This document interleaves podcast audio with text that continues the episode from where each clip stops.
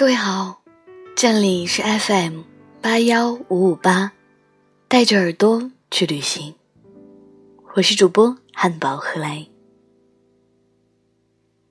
今天分享的文章来自于邵布斯的《不要明明喜欢，却强忍拒绝》。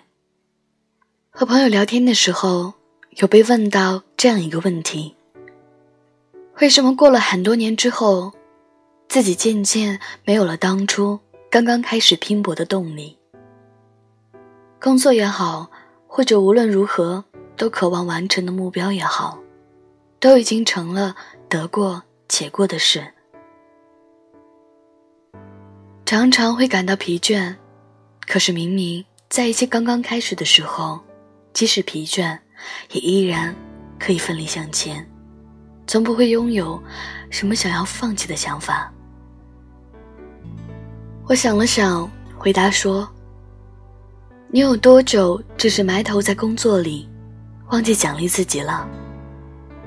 哦，对了，完成工作可不能算得上是奖励。你该明白，为了生活必须要做的事和生活本身，从来都是两回事。”最近有一个关于北漂的电视剧很热播，叫做《北京女子图鉴》，讲的是女孩陈可依因为不想在小城市里过那种一眼看到头的日子，孤身一人去到北京打拼。大城市的生活其实并不像人们想象里那样光鲜，而且无论是你初来乍到，还是事业有成。永远如此，都是一样。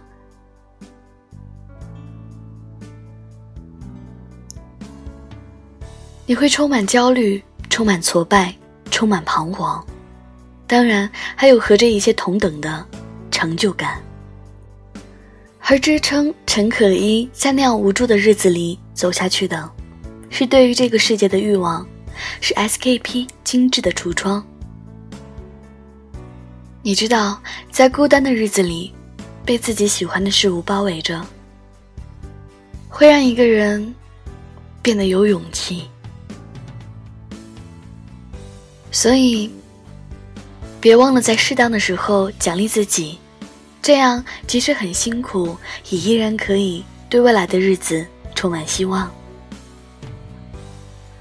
是那种会变得更好的希望。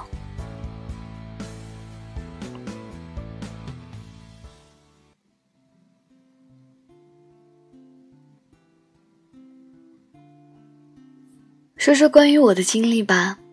以前的自己很节俭，即使工作很努力了，也还是舍不得给自己买些什么礼物。女朋友说我乏味，因为赚钱不就是为了能让自己过得好点儿？那会儿我还没转过这个念头，就是一根筋。但并不是没付出过代价，感到委屈，不知道自己这么努力到底是为了什么。然后整个人就常常崩坏，做不完的工作就索性不做了，一定要完成的事就潦草结束，搞得大家都很不愉快。转变是从我开始试着奖励自己开始的，在每次完成一次很繁重的工作之后，奖励自己最新款的手机。奖励自己新的衣服，奖励自己新的背包。你知道那之后我最大的改变是什么？我开始喜欢那个镜子里每天都崭新的自己。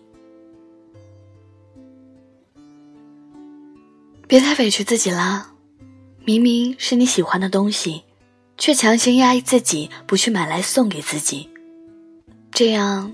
又怎么能快乐的起来呢？